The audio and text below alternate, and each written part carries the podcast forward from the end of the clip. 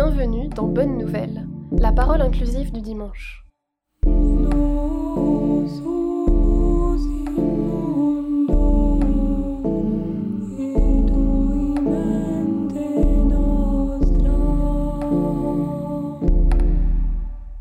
Tu aimeras ton prochain comme toi-même, nous dit la première lecture.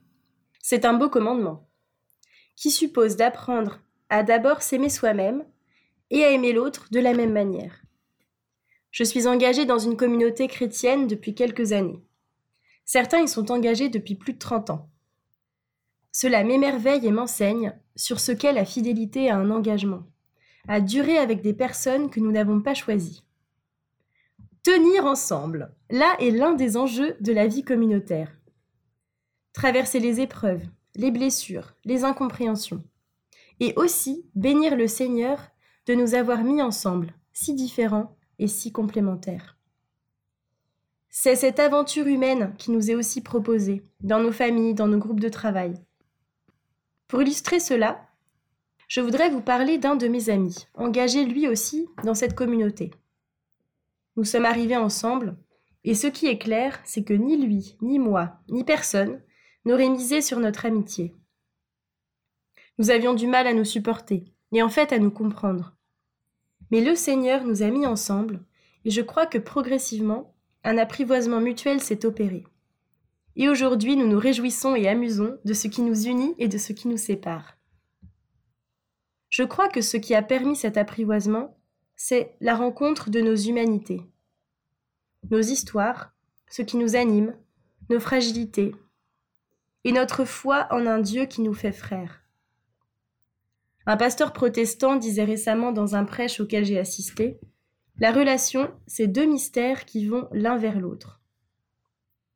Je ne sais pas vous, mais moi, dans mon quotidien, je suis régulièrement confrontée à des personnes qui m'agacent, qui ne pensent pas comme moi, qui parfois m'insupportent dans leur manière de penser ou d'agir.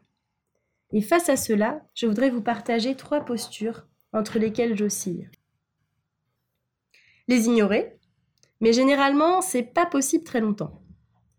M'énerver et créer une opposition qui, la plupart du temps, ne produit rien de très constructif. Et enfin, essayer de comprendre.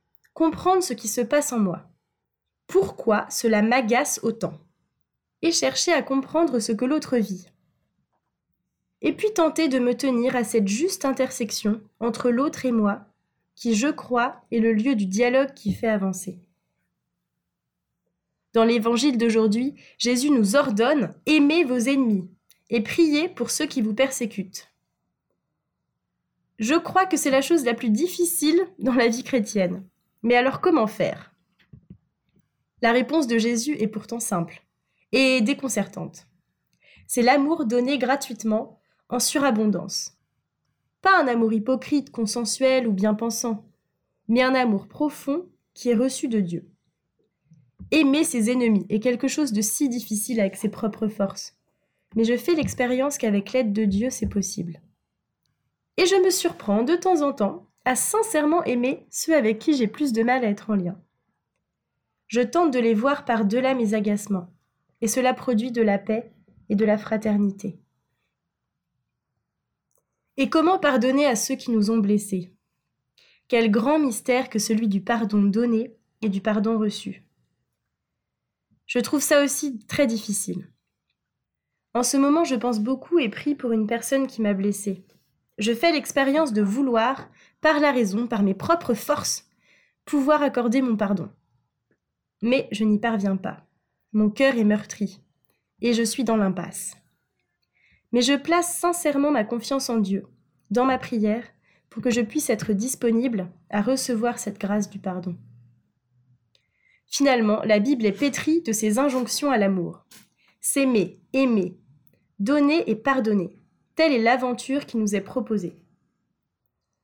À quelques jours de l'entrée en carême, je vous souhaite que cette période où nous sommes invités à la conversion soit l'occasion de faire le point sur les lieux de nos vies, sur les relations, qui ont besoin de recevoir cet amour de Dieu donné en abondance pour chacun de nous.